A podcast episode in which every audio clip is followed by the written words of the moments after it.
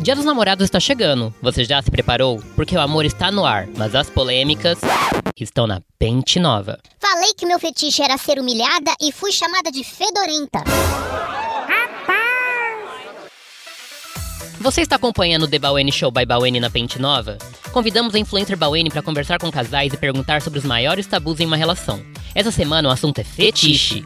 Polêmico, né? Então vem, acesse nosso site pentenova.com e confira. E aproveita, porque o site está com desconto de 10% nos livros e dildos. Mas corre, porque é só até o dia 12 de junho.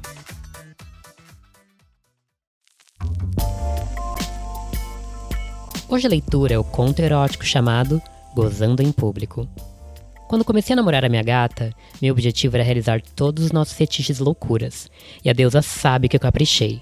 Teve trepada no carro, no trabalho, na festinha, na praia, na rua, na chuva e na fazenda, mas sempre discretas. Faltava um objetivo para nós: gozar em público. E era isso que eu iria proporcionar ao meu bombonzinho nesse dia dos namorados, porque essa que vos fala estava no auge da ousadia. E para isso providenciei dois vibradores vestíveis para nós. A gente testou em casa e como os modelos eram iguais, o mesmo controle fazia ambas funcionarem.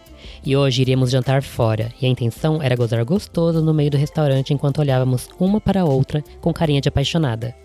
Olhos brilhando e xoxota pingando.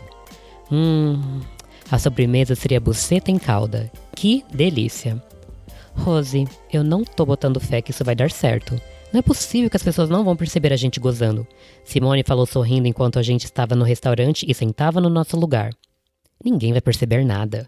Falei dando um beijo na mão dela e descansando na nossa mesa, deixando nossos dedos entrelaçados. Por fora, seremos duas senhoras distintas e por dentro, com essas calcinhas turbinadas, seremos Zords da foda, o Megazord do gozo. As donas de xoxotas cibernéticas. Simone concordou sorrindo, entrando no clima. Isso aí, amor. Falei acionando a primeira velocidade do controle e tendo o prazer de ver Simone engolir seco, olhando para mim.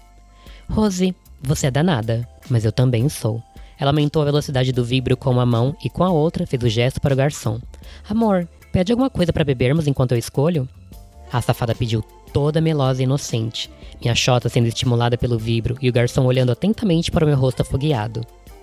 Um vinho rosé para começar. Falei, e o garçom se retirou em silêncio. Isso, Hora de começar.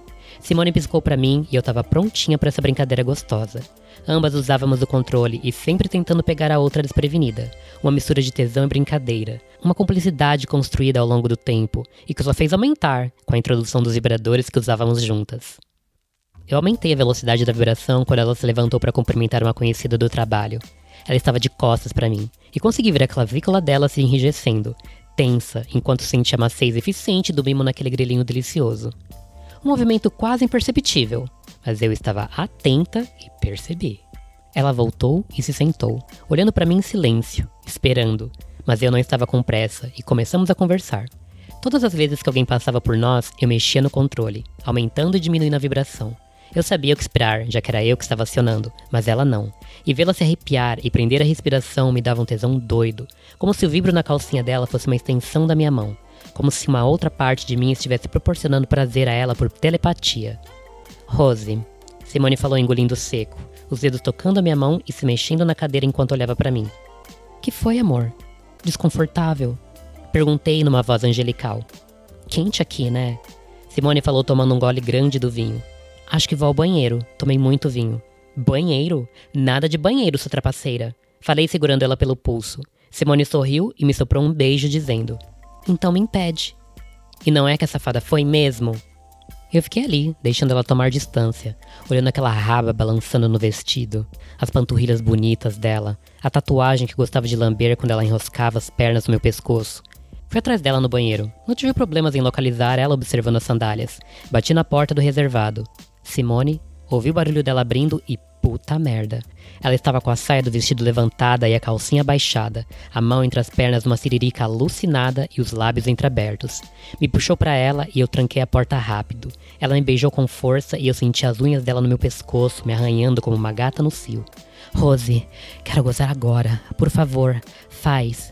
E eu tô doida de negar um pedido desse? Dei o controle na mão dela e ela brincava com as intensidades que no momento só eu sentia, enquanto eu me abaixava para chupar aquela bucetinha gostosa. Simone abriu a buceta com as duas mãos, expondo o grelo e a urgência do tesão que ela sentia. Eu me aproximei e senti o aroma daquela chota deliciosa. Beijei, mordisquei e finalmente lambi. Ah! Simone fez quase baixinho. Rose. Foi só o que ela disse. Eu mamava aquele grelo com toda a fome que eu sentia por aquela mulher. Enfiei meus dedos dentro dela e caralho, melada demais. Pronta, gostosa. Eu corria os dedos enfiando na buceta e no cozinho, o grelo sendo devidamente sugado e pressionado, do jeitinho que a minha amada gostava.